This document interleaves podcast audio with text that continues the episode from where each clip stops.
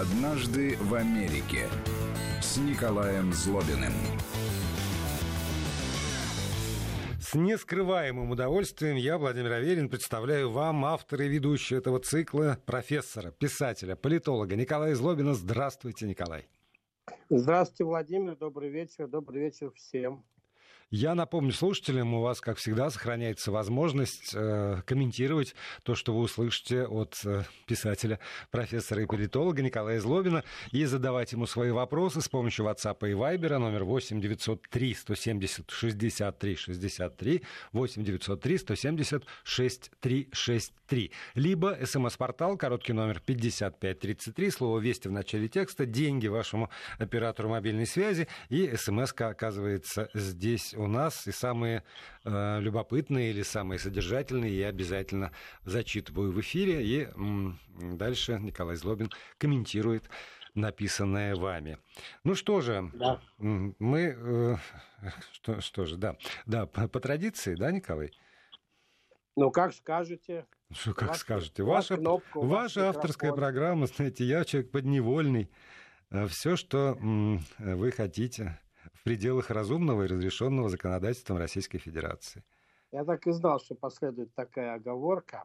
Мне как раз после нашей прошлой передачи несколько человек написали возмущенные письма, почему я рассказал такие вегетарианские анекдоты американские. Нельзя ли немножко более острые? Но я сослался вот на вот то, что вы говорите. А на разрешенность и какие-то правила. А вам Но кто, тем... кто написал? Российские слушатели или ваши вот а, заокеанские а я, адепты? Я не, я не знаю, незнакомые мне люди написали, поэтому я не знаю, честно говоря, откуда они. Мужик в бане, понятно. Ничего не могу сказать. Ну, э, вот, молодой человек приходит в аптеку и просит у аптекаря э, продать ему э, средства для безопасного секса. Ну, аптекарь говорит, вы знаете, молодой человек, они вот у нас а, идут в пачке по три штуки, по шесть штук и 12 штук. Вам какую нужно? Ну, парень говорит, вы знаете, у меня такая классная девчонка сейчас. Я сегодня а, намереваюсь провести с ней всю ночь. Сначала мы пообедаем с ее родителями, потом я иду, веду ее в кино, а потом я планирую всю ночь провести с ней и э, так как я занимаюсь сексом, ей, безусловно, понравится, поэтому она будет хотеть еще и еще, поэтому дайте мне 12 а, штук, пачку 12 штук. Ну, аптекарь продал ему 12 штук, молодой человек взял, ушел. Вечером он ужинает с ее родителями, а, и во время ужина а, его просят произнести молитву. Ну, перед ужином его просят произнести молитву, как многие американские семьи перед едой молятся. И он начинает произносить молитву, проходит минута, две, три, пять, семь минут. Его девушка толкает под локоть и говорит, слушай, я не знал, что ты такой религиозный.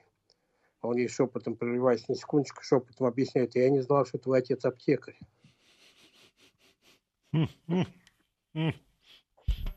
Ну да. Вот. Миленько, знаете, так вот. Все как просят ваши поклонники практически. Хотя ну, я ожидал вот. чего-нибудь более опасного, если честно. Но вы все вот про свое. Ну, ну да. ладно, я вам, я вам сейчас расскажу более опасно, раз вы его ожидали, но короткий, обещаю. Короткий, но более рискованный. Мальчик спрашивает у мамы, мама, мама, почему вот я... Ты белая, а я черный. Кожа. Ты, у тебя белая кожа, а у меня черная. Мама говорит, ну если я правильно помню эту вечеринку, скажи спасибо, что ты не лаешь. Что? Третий, вот публика просит третий анекдот. Просит третий анекдот? Конечно, что ж, раз пошла такая пьянка. Ну, хорошо, с удовольствием. Ну, а муж с женой в гражданском суде в Соединенных Штатах судятся по поводу того, ну, кто будет заниматься воспитанием ребенка, кому будет принадлежать ребенок, кто будет заниматься им, с кем он будет жить. Ну, а жена, мать ребенка говорит, ну, вы знаете, я, так сказать, дала жизнь этому ребенку, вообще имеет весь смысл отдать а, родительские права мне, и я буду заниматься воспитанием этого ребенка, он будет принадлежать мне. Судья поворачивается к мужу, а, ну, бывшему мужу, к отцу ребенка и говорит, а у вас какие аргументы в пользу того, чтобы ребенок остался с вами? Ну, мужик говорит, вы знаете, ваша честь, я когда подхожу к машине, которая продает Кока-Колу, опускаю туда доллар, она мне выкидывает банку с Кока-Колой. Кому эта банка принадлежит? Машине или мне? Вот такой юридический анекдот. Я, знаю, я, я, я боюсь, что э, те слушатели, которые м, ограничиваются прослушиванием только э, этой части нашей программы, могут вообще неправильно себя представлять, э, с кем все-таки они имеют дело. Вот, но, но... Тем, не менее, тем не менее, мы же рассказываем в разных программах разные анекдоты. Мы уже, наверное, да, ну, примерно минут... про одно и то же, вы знаете, как-то подборка в этом смысле. Вот все, все туда. А, я, я почему сказал третий? Потому что я понимаю, что четвертый уже будет перебор. А. Ну, вы, вы знаете, есть же много исследований на тему того, что вся мировая литература в конце концов сводится к трем сюжетам, и один из них любовь, поэтому куда от него деться? Да, понимаете, если вы про любовь, а у вас как-то и в любовь сводится к одному только предмету. Ну ладно, давайте все-таки отринем, вот отряхнем прах э, с ног своих э, от американского юмора. И э, пока вы рассказывали, уже uh есть восторженные отклики, просто восторженные вот из Петербурга и из Москвы. Два человека разных, заметьте, да. написали, что вот про, про Нилайт это вот им понравилось. Так что если вы хотите нравиться этой части публики, то вот в этом направлении стоит работать, конечно. Но появились и серьезные вопросы, между прочим. Так. Например, а, пожалуйста, расскажите о США и обстановке, которая сейчас там.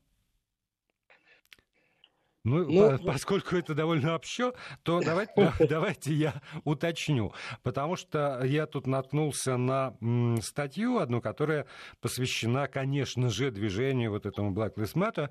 И пытаются осмыслить его не с точки зрения, ну, как бы вот э, внешних проявлений, подчас э, очень агрессивных, а с точки зрения того, что э, за этим стоит в смысле идей. И э, согласитесь, что сейчас вы, вы же тоже не только в этой программе принимаете участие, вы знаете мнение ведущих российских экспертов э, по этому вопросу. Э, очень много говорится о том, что за вот этой маской, ну там внеш, внешними проявлениями как бы антироссийскими или российскими с, с противоположным знаком, на самом деле скрываются очень мощные социальные накопившиеся проблемы, которые вот таким образом находят выражение. И можно ли говорить о том, что действительно вот это вот движение Black Lives Matter, оно э, так, тем или иным образом может сформироваться в некую новую идеологию, или она э, ложится на какую-то уже существующую там, идеологическую площадку, и насколько у него в этом смысле сильны перспективы э, не остаться очередной волной расовых беспорядков? Ну, конечно, наверняка я на эти вопросы ответить не смогу. Это надо заглянуть в будущее. Я говорил в какой-то из предыдущих программ, что э, делать какие-то прогнозы вот в отношении Америки очень трудно, потому что Америка страна очень быстро меняющаяся. Это страна очень высокого, э, высокого уровня пассионарности, если хотите. И э, вот за три десятилетия, уже четвертое десятилетие я живу в Соединенных Штатах, это Америка изменилась несколько раз радикально. И, э, в общем, нормально этот процесс для Америки. Там нет таких глубоких исторических скреп там и традиций, как это есть в России, в европейских странах. Поэтому страна меняется быстро, и каждое поколение приносит что-то свое в понимании Америки и в то, как надо жить. И я поэтому считаю и продолжаю считать, что одна из главных причин э, того, чего происходит, то, того, что происходит сейчас в Америке, это, в общем, традиционный американский молодежный бунт, который случается с каждым поколением американцев в большей или в меньшей степени. Ну, каждые там 2-3 десятилетия Америка встает на уши и, в общем, дает э, хорошенечко э, взбучку хорошую своему правительству, причем правительству всех уровней. Я думаю, что отчасти это, так сказать, совпало с тем, что сейчас происходит. А, это были 90-е годы, 70-е годы и вот э, прошлого века и сейчас это молодежь, которая подросла, которая выросла а, и поняла, что жизнь совсем не тот сахар, который, так сказать, ну, она себе представляла, учась в школе там или а в колледжах, кто учился в колледжах. И весь комплекс нерешенных проблем она выносит на улицы и требует от своих властей так или иначе эти проблемы решать. Что-то решается. После каждого такого бунта что-то решается. Отчасти это напоминает, ну, я не знаю, события Франции 68 года, там э, такие вот молодежные движения. Посмотрите на картинки, которые передаются из Соединенных Штатов. В подавляющем большинстве случаев это молодежь. И понятно, это легкое на подъем, и э, менее отягощенные какими-то грузами ответственности, там, семья, дом, работа, пенсия там, и так далее, медицинская страховка и так далее, вещами, о которых надо заботиться, дети. Вот. Американцы, в принципе, я об этом говорил, по-моему, чуть ли не на прошлой неделе, что надо иметь в виду, что американцы, американцы это протестная нация в принципе. Им хлебом не корми, дай попротестовать против чего-нибудь. Если им нечем противостоять, против не, нечего противостоять, противостоять, а протестовать у себя в стране, они обязательно найдут, против чего можно протестовать в мире.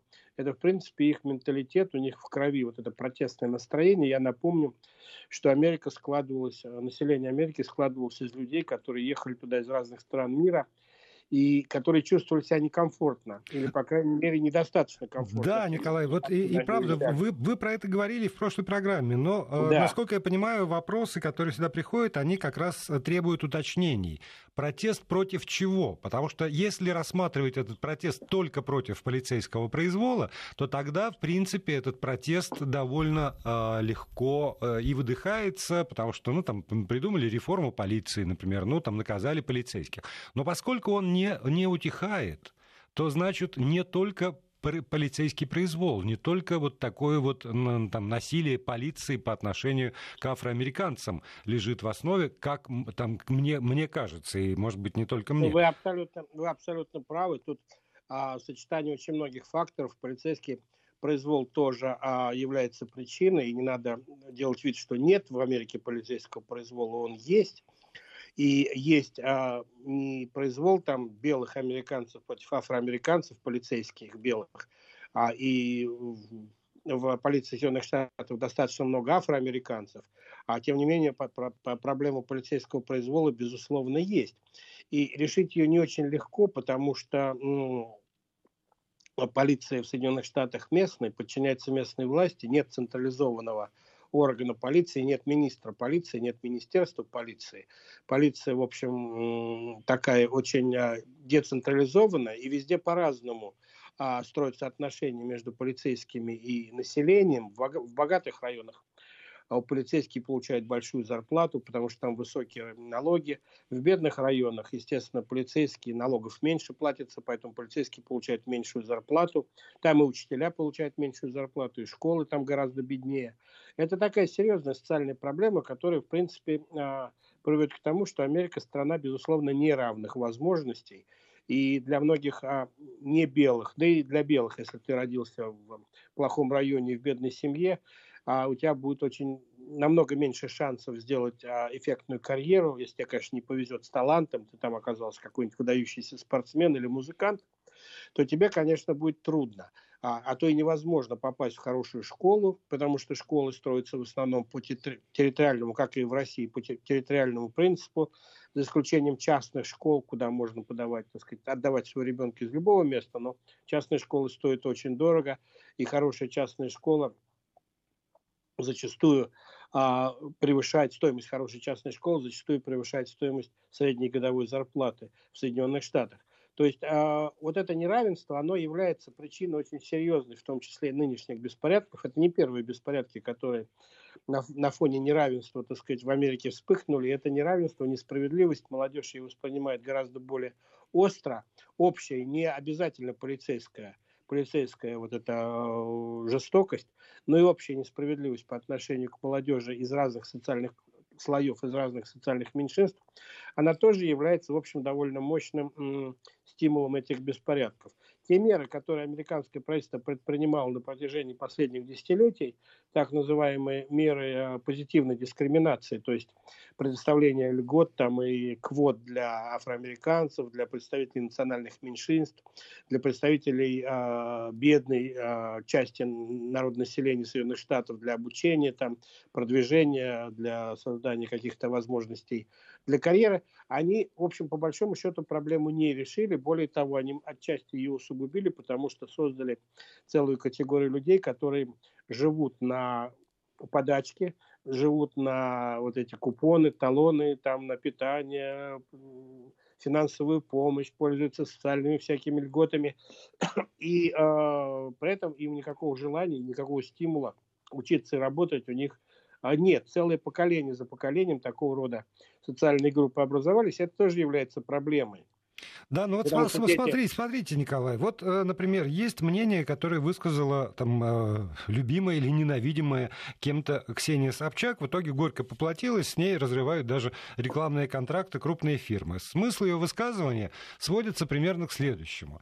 Э, там, дав...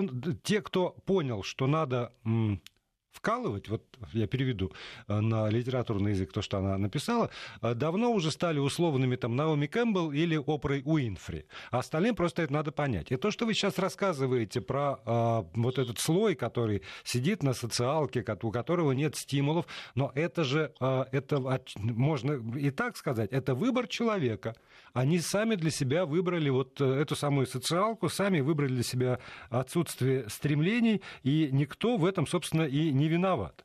Но э, там на Ксению Собчак обрушилась э, мировая общественность, и с ней разрывают контракты, но, наверное, в ее словах, особенно для там, человека, который смотрит с расстояния 4 километров на Америку, кажется, что она, в общем, права.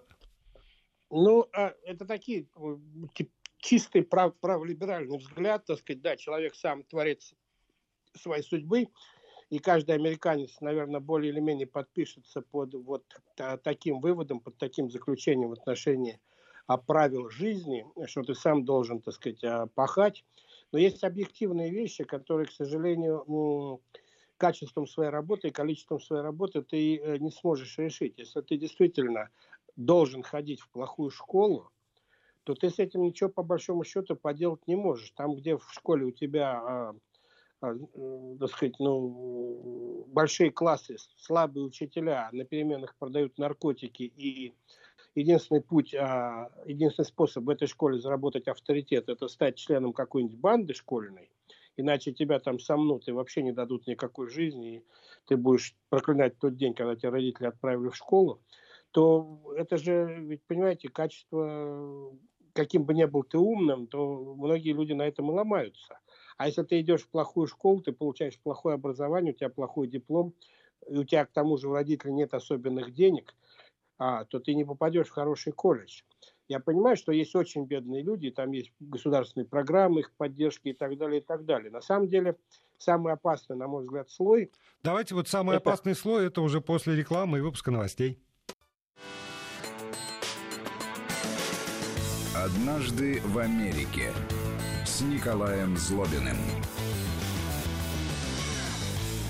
Продолжаем программу. Николай Злобин, писатель, профессор, политолог на связи с нашей студией. Николай, вы остановились на том, что обещали рассказать про самый опасный социальный слой в нынешней Америке.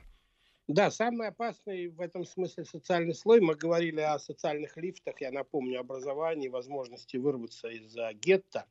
Это для тех, кто находится на самом деле на грани с бедным средним классом. Это те категории людей, которые э, потеряли право в силу того, что их родители там или их папы, мамы заработали чуть-чуть больше, чем минимум, и поэтому не имеют возможности пользоваться теми или иными социальными, социальными льготами, а жить все равно очень трудно и а, бедно, и а, перед их глазами пример родителей, которые пашут на трех работах, там не успевают жить, не успевают спать и ездят на плохой машине, предположим, и покупать еду в дешевых магазинах. И тут же в их классе есть э, люди, которые, школьники там из других семей, которые живут гораздо лучше, формально получая намного меньше и живя в гораздо более бедной семье, но торгуя наркотиками или нелегально приторговывая оружием, или помогают каким-то местным бандам.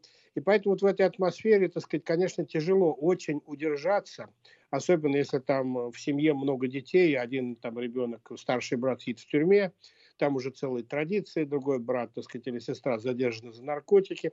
Ну, как здесь вот сделать самого себя, как здесь вырваться из этого круга, из этого гетто и, и построить карьеру, и учиться, и сделать из себя что-либо. Это очень трудно на самом деле. И если, я повторяю, нет таланта, и нет человека, который твой талант увидит, спортивный там или художественный, музыкальный, любой другой талант, то, конечно, ты остаешься середнячком, и остаешься там в этом гетто уже практически на всю жизнь. И э, здесь я не согласен. Я, в принципе, сам человек праволиберальных взглядов, но здесь, конечно, Ксения Собчак а, очень примитивно и вульгарно подошла, на мой взгляд, к этому вопросу. При всем моем уважении к ней, а, она не права. Потому что... Извините, вот судя по тому, что вы описали, вы описали ситуацию, которую, ну, там, с теми или иными вариациями можно перенести как кальку на э, иные страны мира. Ну, и, и тут, да, тут я, знаете, я, согласен, я да. вам могу рассказать и про э, нашу благословенную отчизну. В некоторых местах тоже школы и целые там районы и города, там моногорода, предположим, в очень сложной социальной ситуации, и вот э, действительно там один мальчик смотрит на другого мальчика, и, и только если ты знаешь, как правильно ответить на ряд вопросов из тюремной культуры, ты можешь как-то существовать в этой школе, проблемы, ну, похожие, по крайней мере. Ну, а, вы, вот вы за исключением, может быть, э, там социальной помощи, на которой можно там пособие по безработице жить лучше, чем если ты работаешь. Но при этом э, вот этот взрыв недовольства мы наблюдаем э, там а никакой полицейский произвол там в иных странах, ну, ну там расстреляли человека, ну там засунули бутылку, не порождает ни, никакого движения протеста.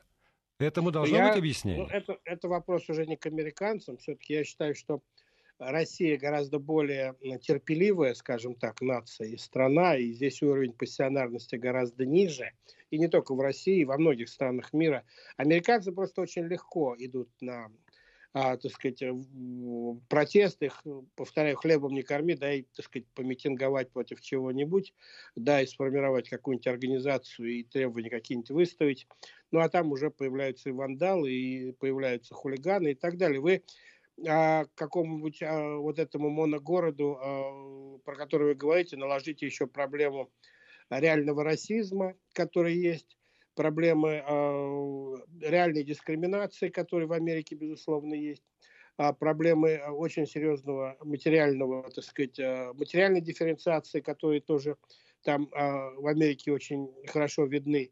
И на самом деле проблема есть, американская проблема, сугубо американские такие особенности этой проблемы, например, ну, гораздо более, более широкое распространение наркотиков. Мне как-то дочка, которая ходит в очень хорошую школу, в очень хорошем округе, приняла, так, принесла домой такую шутку.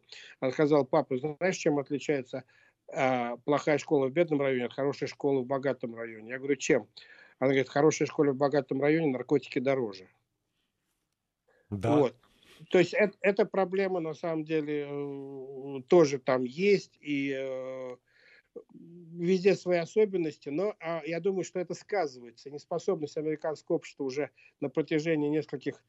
А, Америка, повторяю, молодая страна, и там сначала ведь никто и не говорил про полное равенство. Вообще страна родилась с рабством, так сказать, э, это родовой, родовой такой, родовая травма Америки, рабство, оно существовало. А, что-то, а потом еще это, что скрывать, потом еще много десятилетий, почти целое столетие была проблема Э, сегрегации а, разных национальностей. Не только, кстати говоря, афроамериканцев. Америка прошла за 250 лет очень быстрый путь, очень хороший, очень эффективный путь. Но за, в это время, в эти 250 лет втиснулось все. И антисемитизм, и ненависть к азиатам, и ненависть к, авто, к афроамериканцам, и большие проблемы с латиноамериканцами и концлагеря для японцев, если вы помните, а, в годы а, Второй мировой войны. Я помню, когда в 20-е годы я а, в свое время с удивлением узнал, когда в первый, в первый раз в военное училище был принят еврей в Америке, и он закончил это училище, то потом альбом с выпускниками школы – этого военного военного училища был выпущен, где была страница, посвященная каждому выпускнику этой школы по странице. Ну, знаете, так в конце да. года выпускается такая Дембельский книга. альбом, так называемый, да? Да. Так вот, страница с фотографией, биографией этого выпускника еврея была сделана на перфорированной бумаге, чтобы ее можно было легко вырвать а, и, и не хранить. Ну и так далее. Есть э, желающие могут посмотреть совсем до недавнего времени, до 50-х, 60-х годов а, были очень серьезные проблемы с совместным обучением а, белых и афроамериканских детей в одних школах и в институтах. Это, эта проблема на самом деле сравнительно долго продолжалась в Америке. И то, что власть, вроде бы, так сказать, Америка страна равных возможностей, где все могут все, это правда, но тем не менее не могла решить такие проблемы, она вызывает негативную, безусловно, реакцию, в первую очередь, среди молодежи. И это тоже сказалось. Сказалось сегодня. Это несправедливость, это чувство а, понимание того, что в будущей Америке, может быть, для тебя места не найти. Общее, я бы сказал, разочарование американским средним классом, сегодняшним средним классом, уровнем жизни. Да, но при этом все-таки есть проблемы, которые успешно решаются. Давайте у нас сейчас будет 6 секунд пауза, а потом об этом поговорим. Вести ФМ. Николай Злобин, профессор, политолог, писатель. Э, еще один вопрос, который сегодня пришел сразу практически э, в начале программы от наших слушателей. Это э, как бы э, просьба к вам объяснить или заклеймить э, провокацию американского посольства, которое в Москве вывесило э, сегодня радужный флаг в честь Дня гордости, так, наверное, Pride Flag Day переводится. Вот. И кто-то, как депутат Дропек расценила как, это, как оскорбление российского народа. А кто-то э, там мягче к этому отнесся, гораздо ироничнее, как Министерство иностранных дел Российской Федерации. Но э, практически, наверное, для всех абсолютная загадка. А что это они резвятся-то? По какому поводу? И что такое вообще вот этот э, Pride Flag Day? Почему сегодня американское государство, заметьте, а посольство это государство считает необходимым вывешивать этот флаг, а еще еще 50 э, э, там, с чем-то лет назад. Э, в общем, поскольку вы тут много говорили про дискриминируемых, то это как раз была очень дискриминируемая доля или часть населения США. Да, и то, что сейчас посольство вывесило этот флаг, я думаю, не только американское посольство в Москве, я думаю, что американские посольства по всему миру вывесили такие флаги, потому что в Америке отвечается годовщина начало э, борьбы сексуальных меньшинств за свои права. Это для Америки серьезное событие. Это одна из самых больших таких историй протестных. Она началась как раз в конце июня 1969 года, так называемый Stonewall, восстание Stonewall. Stonewall – это такой э, бар в Нью-Йорке. И вот как раз э, в конце июня 1969 года а первый раз за много-много-много лет и много-много десятилетий полиция, которая а, провела рейд в этом баре, неожиданно получила отпор от посетителей бара. Это был гей-бар. Вот. И он хорошо был известен, этот гей-бар, он популярный гей-бар в центре э, района Сохо в Нью-Йорке. И э, владела этим баром нью-йоркская мафия, и она зарабатывала деньги. А, кстати говоря, я, э, может быть, здесь э, удивлю э, людей, но, например, в Соединенных Штатах до 1966 года нельзя было продавать алкоголь представителям сексуальных меньшинств. А до 69 года, вот до этого самого восстания, а, принадлежность к сексуальным меньшинствам воспринималась как криминальное преступление. Вот. И вот это первый раз, когда представители сексуальных меньшинств не а, подняли руки, ответили полиции, там, Противостояние продолжалось 6 дней, и с этого момента, собственно говоря, американцы считают, началось вот это движение э, сексуальных меньшинств, геев за свои права, и вот 50 лет прошло, сегодня э, считается уже, так сказать, это достаточно далеко, они продвинулись э, в завоевании своих прав, но тем не менее э, довольно много еще, так сказать, как они считают, предстоит сделать. Вот, вот, вот поэтому, я думаю, и родилась эта идея с э, американским флагом на посольстве – а вот тогда вот объясните мне такую историю. Почему проблема, которая ну, действительно остров стал там в, в конце 60-х годов 20 века, в общем, так быстро, ну, по, по историческим меркам, быстро э, решена и сейчас э, вплоть до там однополых браков. А проблема, о которой вы говорите, расовая проблема, которая остров стала гораздо раньше. И в конце концов, в тех же 60-х годов, э, в годах прошлого века она э, обострилась очень и очень и приобрела какие-то организационные формы, идеологическую основу, не решается до сих пор.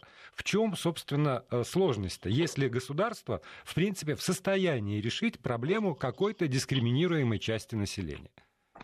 Ну, во-первых, это тоже полвека решалась эта проблема, пока, например, совсем недавно Верховный суд не а, разрешил а, браки а, среди представителей сексуальных меньшинств во всех штатах, во всех Соединенных Штатах, во всех 50 штатах. Все-таки это тоже заняло достаточно много времени, несколько поколений геев считают, что они, в общем, боролись за это. А не так быстро все делалось. Во-вторых, конечно, а, политическая активность гей-сообщества была гораздо выше а, вот в этот период. И э, это не смешивалось с расизмом, это не смешивалось там с э, уровнем дохода. Речь шла просто о несправедливости. Они упирали на то, что одна из поправок, 14 поправка статьи к Американской Конституции, говорит о том, что все люди равны. Равны во всех своих правах. Во всех правах, включая право на создание семьи, семьи, право на равноправное отношение к тебе со стороны государства, и ничего там не говорится о, о принадлежности или непринадлежности к сексуальным меньшинствам, вообще о, о гендерных каких-то, так сказать, различиях там не говорится, поэтому они требовали а, с точки зрения юридической равноправия. Так, Если... а, подождите, а, а там черное население, ссылаясь на ту же самую поправку о том, что все люди равны, а, собственно... Слушай, я, я с вами согласен, да. Я просто хочу объяснить, что геи здесь ссылались на чисто юридическую поправку в том смысле, что вот все имеют право создать семьи, а мы нет.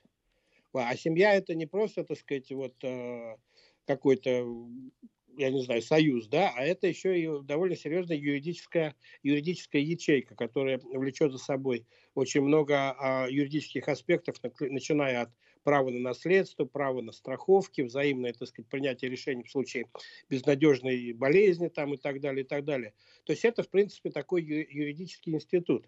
Геи боролись за право получить этот юридический институт в свои руки. Речь даже не шла о том, что имеют они право спать с кем хотят или не имеют. Это само собой было, так сказать, а, до, после 70-х годов само собой стало нормальным фактом в Соединенных Штатах. А вот чисто юридические проблемы они пытались решить. И третий, мне кажется, фактор, кроме вот этой очень, очень серьезной активности и огромного лоббизма, огромной лоббистские возможности, которые проявило гей-сообщество, увлекая на свою сторону представителей сексуальных большинства, которые поддерживали это, особенно в Голливуде, среди журналистов, среди а, таких знаковых фигур общественного мнения, они тоже стали поддерживать это равенство. Надо иметь в виду, что а, гей-сообщество а, это такое межэтническое тоже сообщество, и а, отнюдь, э, так сказать, не сводится к белым там или афроамериканцам, или латиноамериканцам, а они везде есть. Я вот даже сам, собственно говоря, а, открыл свою книжку про Америку, одну из своих книжек про Америку, потому что я забыл эту, эту, э, эту, статистику, эту статистику, да. Вот сейчас я пытаюсь найти, у меня была эта статистика здесь, но на самом деле, да, вот смотрите, 3% белых называют себя геями в Соединенных Штатах, 4% латиноамериканцев, 4,5% а, а, азиатов и 4,6% афроамериканцев. Да, даже деле... здесь впереди. Николай, я прошу да. прощения, у нас остается буквально там минута, называется, до конца программы. И вопрос э, еще, наверное, важный. Вот э, по поводу, опять же, провокации, провокации или в кавычках, или провокации американского посольства. А, например, на посольствах Российской Федерации за рубежом, ну, вы же общаетесь тоже с дипломатами, вывешиваются тоже там флаги, например, красное э, полотнище в честь Дня Победы.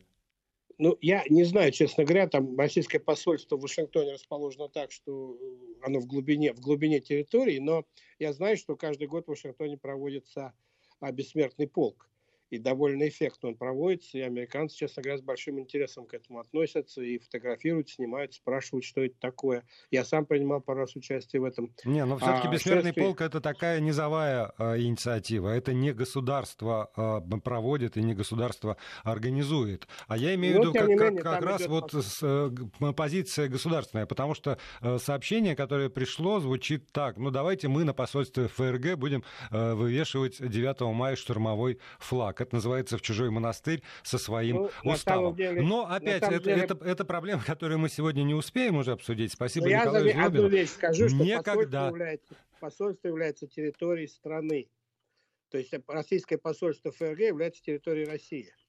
И в этом смысле, ну, хотите, делайте. Все, теперь уже точно все. Спасибо Николаю Зловину.